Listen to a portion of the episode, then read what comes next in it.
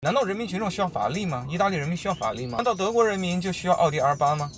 需要保时捷911吗？我不认为他们需要。今天这个中国汽车工业要在全球汽车之林崛起，你必须想办法增加它荷尔蒙的这个含荷量，必须增加性吸引力。所以像极氪零零一的 FR 这样的车型，它必须要出；MG Cyberster 必须要出。然后我顺便还问渡边，我说你有没有感觉中国现在此时此刻汽车工业的这个局面啊，恰如日本汽车工业的七十年代？国内是百花齐放，如火如荼，如此多的品牌，如此多的勇气。如此多大胆的非凡的产品，他说完全如此。大多数厂家最后的宿命就是接受红海。那在注定红海的情况下，怎么在红海中尽可能去让自己差异化，让自己与众不同，让自己寻找到一些不硬拼价格战的小小的空间？请容许，我向大家介绍，极氪零零一高性能版，史上最强列装零零一 F 二。又见面了，我是依然。昨天是九月一号，对中国人来讲，这是一个新的开始，一个特殊的日子。我在这样一个日子呢，就去看了极客的这个进化日，在浙江赛车场。夜晚的浙江赛车场，这里全都是极客用户自己的车啊，这台车改的不错。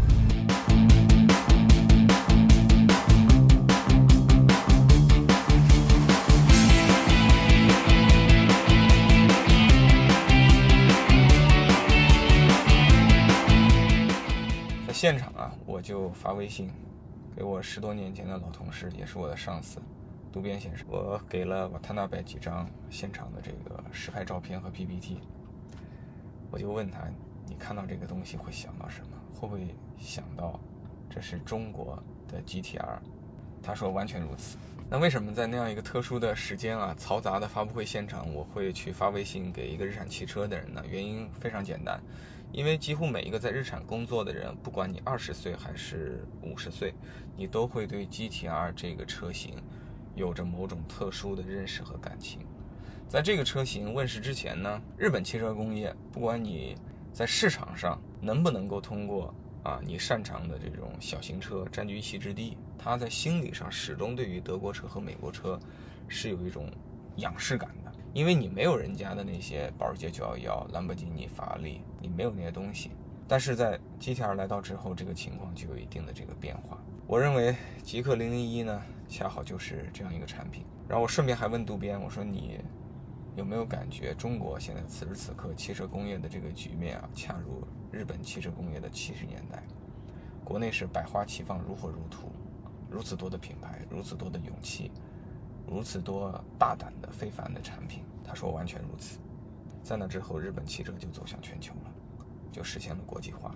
我认为这也是此时此刻中国汽车工业啊正在经历的这个问题啊。后面我跟瓦塔纳贝讨论的东西就超纲了啊，这个我就不在这里讲了。哎，我们说回今儿我想聊的这个主题，极客的这个零零一 F 二。在我个人看来啊，这个车就是中国开始有了自己的 GTR，而且我认为绝对是到时间了。日产不是在彻底成为日产汽车之后做的 GTR，极客或者说是大吉利集团也没有必要自己规模搞得特别大，国际声誉特别高，都占领了全球的相当一定程度的市场之后再去打造它的 GTR 产品。啊，GTR 有名声，啊，这个东瀛战神的这个说法，它是这么多代 GTR 长久以来积累起来的。第一代、第二代 GTR，更多的是我们今天开后视镜的时候感受到它特别有名声、特别传奇。你真在当年的那个日本，你也可能不会觉得它怎么样。就像你此时此刻在中国，你可能也不会觉得零一 FR 怎么样。但是历史的书写是要有耐心的，历史的书写是要有这个先驱，在这个环境啊各方面还没有到位的时候就大胆去做行动的啊，这是我的第一个看法。这看法呢，就是回应一些朋友就觉得吉利是走了弯路，走了邪路，走了一个人民群众不需要的路。我觉得这种说法非常荒谬。难道人民群众需要法拉利吗？意大利人民需要法拉利吗？难道德国人民就需要奥迪 R 八吗？需要保时捷911吗？我不认为他们需要。德国人民真正需要的就甲壳虫、高尔夫，最多到帕萨特、途观。那人家为什么还是搞了911呢？你不搞911，德国车在全世界能成为德国车吗？所以这种说法非常荒谬，简直是不值一驳。我还听到一种说法啊，就是说这个现在二十一世纪呢是一个什么智能化的世纪，是一个创新技术的世纪。我们再跟欧洲人、美国人去卷这些啊传统汽车工业玩剩下的东西，显得不合时宜，有点像是在民国时代续清朝的辫子。我觉得这种说法非常的这种短视。不要因为最近两年计算机技术非常火爆，就认为它是人类社会的这个长期的主旋律啊！你去看这个一百多年的汽车工业历史，其实是不断的有创新的。每个时代都有相对经典的技术和相对新的技术，这个事情是反反复复的。但是有一点你会发现没有变化，这个人类玩车玩来玩去，最高的这个汽车各大品牌的竞技场永远是那些。著名的赛道，那些著名的赛事，不是达喀尔就是 F 一，不是纽博格林就是这个伦敦或者摩纳哥街头。深层次的原因是什么呢？我给大家一个我的角度啊，就是我认为人类社会发展的最底层的驱动力，它还是性感、性吸引力、性张力的这个展现。这种张力的展现，很多时候你得通过一些更原始、更直观、更粗暴的东西，比如呃彭于晏的肌肉啊，这腹肌。比如这个博尔特绕场一圈跑得最快，比如这个舒马赫、汉密尔顿开赛车，最后他站上这个舞台。为什么奥林匹克运动呢没有围棋啊？它没有中国象棋，也没有国际象棋，也没有桥牌。你想想这原因，为什么这些智力运动最后自己搞了个智力联盟啊？叫什么国际智力运动联盟协会什么的？二零零五年成立的，而且大部分人都还不知道智力。当然是推动人类社会滚滚向前的一个非常重要的因素，这个我也绝对不否认啊这类东西的重要性啊，但是我只想向大家叙述一个非常简单的事实，就是如果你今天要去泡妞，最好的车是法拉利和兰博基尼，而不是一台有二百个传感器、两千个激光雷达、三万个屏幕和无线智能应用的一个所谓的高科技车辆。开这种车泡不到妞的。我们以前在中学校园里情窦初开的时候，这班上的姑娘最喜欢的不是小陈浩南，就是小彭于晏啊，要么就是小周杰伦，极具这个音乐才华，极具这个体育才华，极具这个暴力才华。但是你极少看到这些姑娘都喜欢班上数学考最好的那个。我当年其实就属于班上数学考最好的那个啊，所以呢就。不特别招姑娘待见，为了能够让他们稍微待见我，在初中时还加入了学校篮球队儿啊，天天跟这帮打篮球的混在一起，跟学校的这些不良少年们走在一起。其实当年肯定脑子里是不明白的，但是这个潜移默化的这种潜意识里，你就是想增加自己的这个性吸引力，对不对？我们诚实点面对自己。所以今天这个中国汽车工业要在全球汽车之林崛起。你必须想办法增加它荷尔蒙的这个含荷量，必须增加性吸引力。所以像极氪零零一的 FR 这样的车型，那必须要出；MG Cyberster 必须要出。哎，我成都车展遇到邵景峰，啊，我跟他就一拍即合，看到这个车，啊，其实我真不是吹牛，这个车在早期传言的时候，我就特别的期待，啊，一年多前我就预测这个车出来以后啊，在中国在全球非常有市场。啊，现在果不其然，这车现在海外订单特别多，人民群众翘首以盼。所以零 F 二，我认为是一样的道理啊，你不可能智能化很好，但是你不可能只靠智能化，只靠一些创新技术去证明自己。最终的一个更长期的比拼是性感的比拼，是魅力的比拼。所以把车做得很快，把车做得很帅，把车做得很有赛道的速度与激情，就是一个必选题。那第二种这个看法呢，就是我我是觉得这个车呢，如果我们去对应成熟的这个汽车市场啊，它是高性能车 A、B 两类中的 B 类。A 类呢，就是更像奥迪 R 八、保时捷911，它们非常性感、非常迷人、非常独特，溢价也比较高。B 类呢，更像高尔夫出了一个 GTI 版本的，高尔夫 R；奥迪呢出了一个 S 四或者是 RS 六，奔驰有 AMG，宝马有 M 系列。我觉得零一 FR 就是走 B 这个路线的，它就完全基于零零幺来做强化。那现场我遇到这个微博的这个大 V 李记老师啊。又见面了，我看他这个网上炫富，说自己家里好多车。我说你还缺一款车，就零一 FR 这样的车，这种高性能车你家还没有。他说是是是，所以他订了一台。我说你真订啊？你知道这车多少钱吗？他说应该就是七十多万吧。他觉得七十多万他就定了。但我的感觉这车可能要个一百万啊。他说一百万呢，他可能，哎，不一定真提这车。我说为什么呢？他说这车造型跟零一差不多呀。如果造型跟九幺幺、跟这个兰博基尼、跟法拉利差不多。那他觉得一百万可以，我觉得这种看法也是非常有道理的一种看法。但是多说两句的话，就是你把宝马的三系做成 M3，把五系做成 M5，它还是有一个非常客观的好处的，就是这个车不仅能跑，不仅能玩，它平时你要送孩子能送孩子，要买菜能买菜，家用车该干的事儿一点不不耽误啊！你开一个 GTR 双门跑车啊，这个四米七的车长，一米九的宽度，哎，行李箱、后备箱都捉襟见肘，你很多事就干不了了。不同的用户群体会有不同的选择啊！咱们中国这边没有时间的经验，咱们就看欧洲嘛，在欧洲就这两种产品都有不小的市场份额，对吧？这么多年，宝马坚持做 M3、M4、M5，高尔夫也坚持做那些啊高性能系列，都还是有它自己的这个市场的。所以我觉得零一 FR 这样做，并不是完全没有市场。啊，但客观来讲，它在溢价上确实会比起911和 GTR 这种打法会有个折扣。但是对于车企来讲，我觉得极客愿意这么做更大的意义，还是想通过这个超高性能系列带动普通系列的这个销售，带动它的产品形象，帮零零一打一个巨大的广告。这个广告是多少 KOL 充值，多少软文自媒体投放，多少这个腾讯视频的开屏都换不过来的。所以呢。你把价格拉得稍微高一点，有利于让底下的这些用户啊，这种十几万、二十万的零零一的普通用户更有荣誉感、更有骄傲感，更愿意对别人去吹自己的车，也会让新用户在买这个车的时候更有向往感。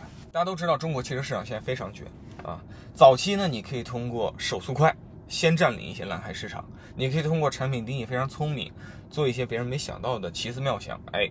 建立一个新型的细分市场，这都没问题。但是到了后期，中国一切的市场到了后期都是红海市场。你看看手机啊，你看看两轮电动车，你看看中国摩托车，大多数厂家最后的宿命就是接受红海。那在注定红海的情况下，怎么在红海中尽可能去让自己差异化，让自己与众不同，让自己寻找到一些啊这个不硬拼价格战的小小的空间？我觉得零一 FR 这种打法。啊，就是其中之一，这也是历史规律。难道当年德国车的竞争没有内部红海过？难道日本、韩国没有红海过？那你看看他们的那些活下来的最牛逼的厂家，最后是怎么玩的？啊，我们用新的这个时代的语言来走过去人类的老路，形式一直在变，它本质是不变的。第三点，我想谈谈的就是这个零零 F 二取得这样的性能表现，我觉得是很不容易的。首先，它直线，啊，我们都知道直线是电动车的优势，它比最快的电动车还快那么一点点。那我们都知道，电动车跑圈，啊，在赛道里是吃亏的。为什么呢？你多一个电池，重几百公斤，你怎么跟那些油车去比，对吧？这个赛车最怕的就是重。你打篮球，你就没见过这个奥尼尔、邓肯能比勒布朗·詹姆斯、艾弗森跑得快的，啊，比库里跑得快，这不可能，违背物理规律。但是零一 F 二这次还真有点小小的违背物理规律。这赛道圈速吧，虽然不能说战胜所有的燃油车，但是比起非常多。迈克拉伦、兰博基尼，还有这个保时捷911，比起非常多的车，它已经更快了。虽然不是比他们的中的所有，那它怎么做到的呢？我个人认为就是一大力出奇迹，毕竟四个电机，毕竟对吧？一千二百多匹马力，这个马力依然是赛道中的直线中这个车的巨大的优势。弯道差的东西靠直道可以补回来。第二点就是它这个四轮是独立控制的。各自独立思考，有这个矢量扭矩控制技术，这个帮助它弥补了这个大体重啊、大车身啊带来的一些劣势。所以它实际上是靠技术的这种创新，做到了过去的一些啊顶级燃油车都很难做到的事情。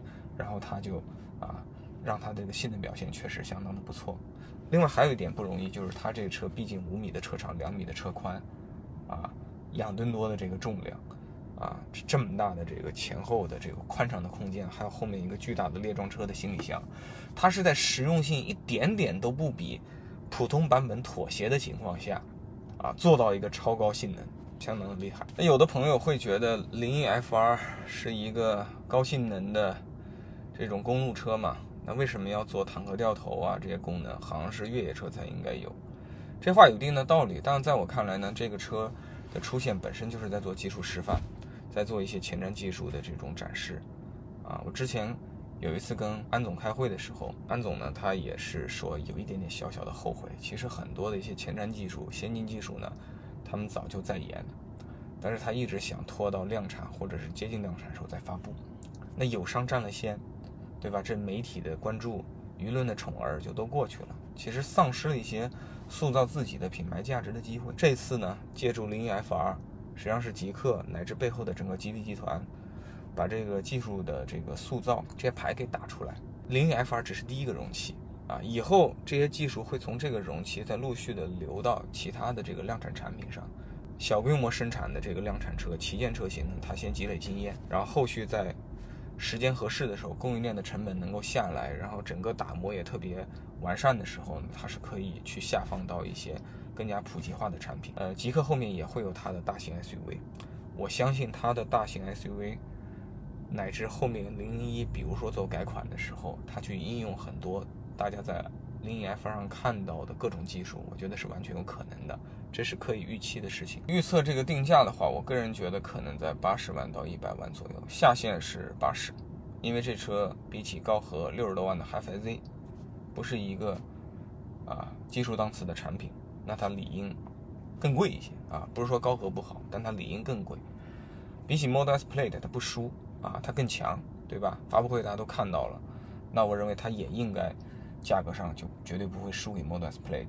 那么向上呢？我觉得触碰一下一百万，给中国汽车工业品定价打开一个新的定价体系的这个天花板，就像仰望做的那样，我觉得也挺好的啊。中国汽车工业该有一些车型触摸到这个定价啊，毕竟这么多的国际品牌都触摸过一百万、两百万，甚至三百万、五百万，为什么我们的车不能搞个？一百万呢，不能把这个阿拉伯数字往前延伸一位呢？我觉得其实这个事情是在今天可以去做的，也是比较理直气壮的。客观来讲，这个市场并没有那么大的销量的机会，你去把价格调太低啊，你也卖不了多少台啊。另一点呢，他们昨天自己也说了，就是很多的零部件非常的昂贵，像那个 Brembo 的十活塞的这个刹车卡钳，一套就快十万块啊，供应量也非常有限，他们那些脚压避震。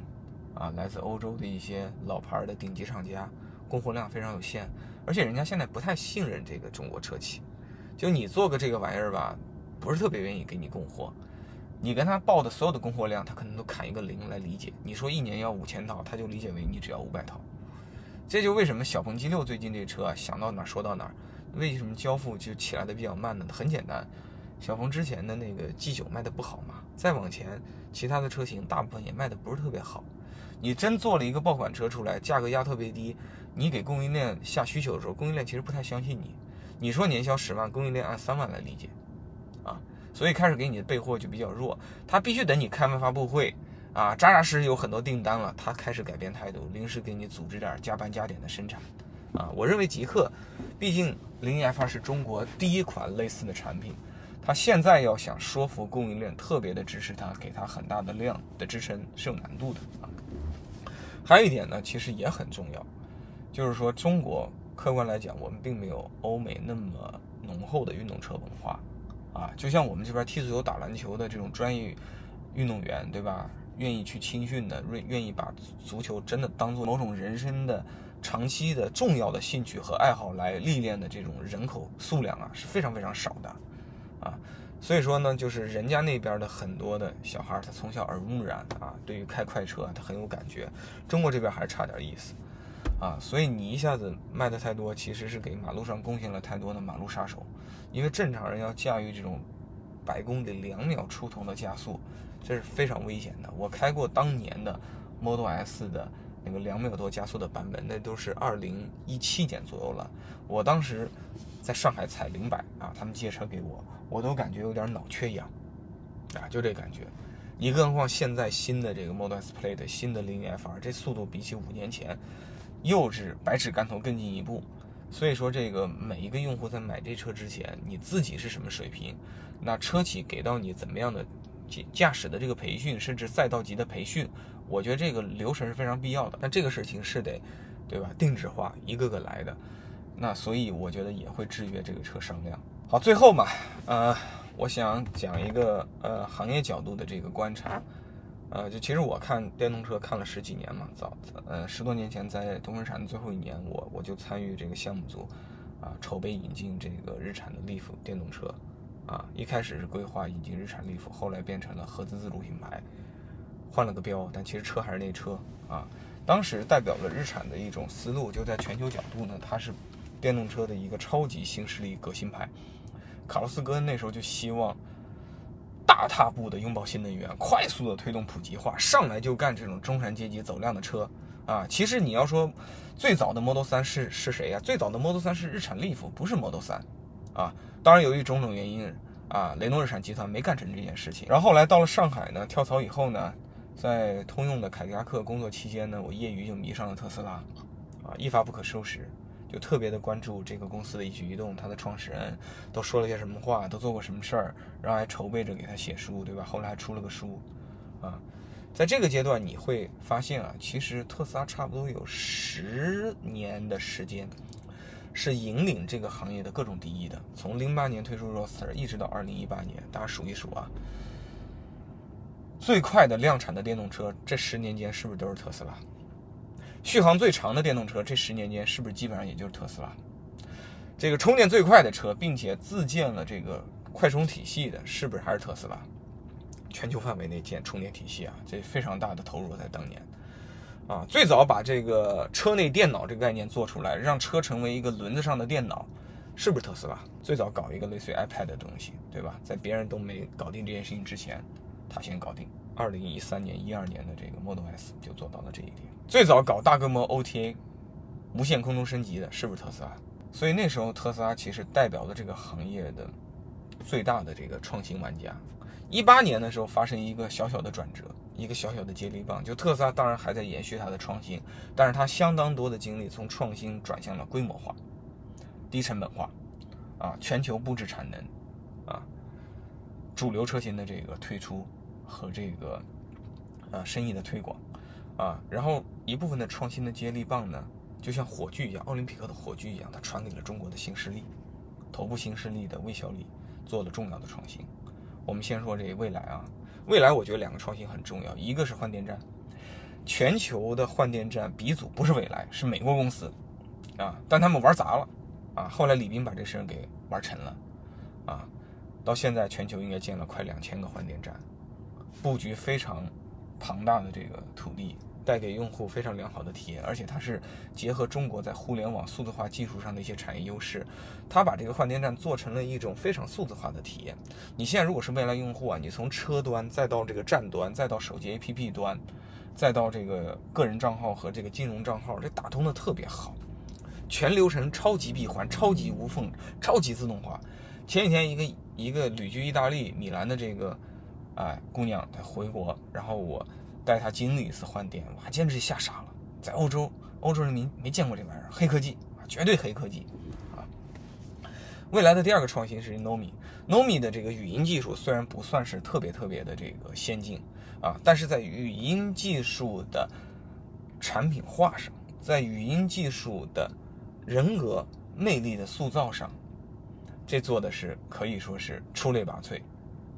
开天下之先河，你去看，从这个慕尼黑到斯图加特，再到这个美国，再到日本，再到中国各大车企，这个座舱部门不认真研究未来 Nomi 的案例，那是不可能的。多少咨询公司啊，多少人一直在这个研究啊，在观察，在做这方面的报告啊，在做对标啊。当然，研究完了跟不跟是另一回事儿啊。但是在赋予这种数字化产品人格化的情感体验上诺米是给到大家启发，哎，是这个创新。理想也有创两个创新，在我看来，一个是在车内搞多块屏幕，并且把这个交互搞得非常有整合性。理想在这件事情上是引领的。第二个事情就是大电池配增程，搞出一个可以加油、可以加电，而且还可以大部分时候依靠家电的这样一个比较良好的用户体验。啊，这它也算是一个创新。虽然说增程之前通用玩过，日产玩过。然后可能三菱也玩过，其实很多车企都玩过，但是玩出这种啊创新的特色，中国本土化的特色，我认为理想还是有这功劳的啊。小鹏呢，在自动驾驶上，我觉得有它的建树啊，在这个语音技术的纯技术方面的突破，它也有一定的这个贡献啊。八百伏，这个小鹏也算是比较前瞻的这个实践者，所以在一八年之后的有几年，你会发现中国的新势力接了这个创新的接力棒，也做得不错。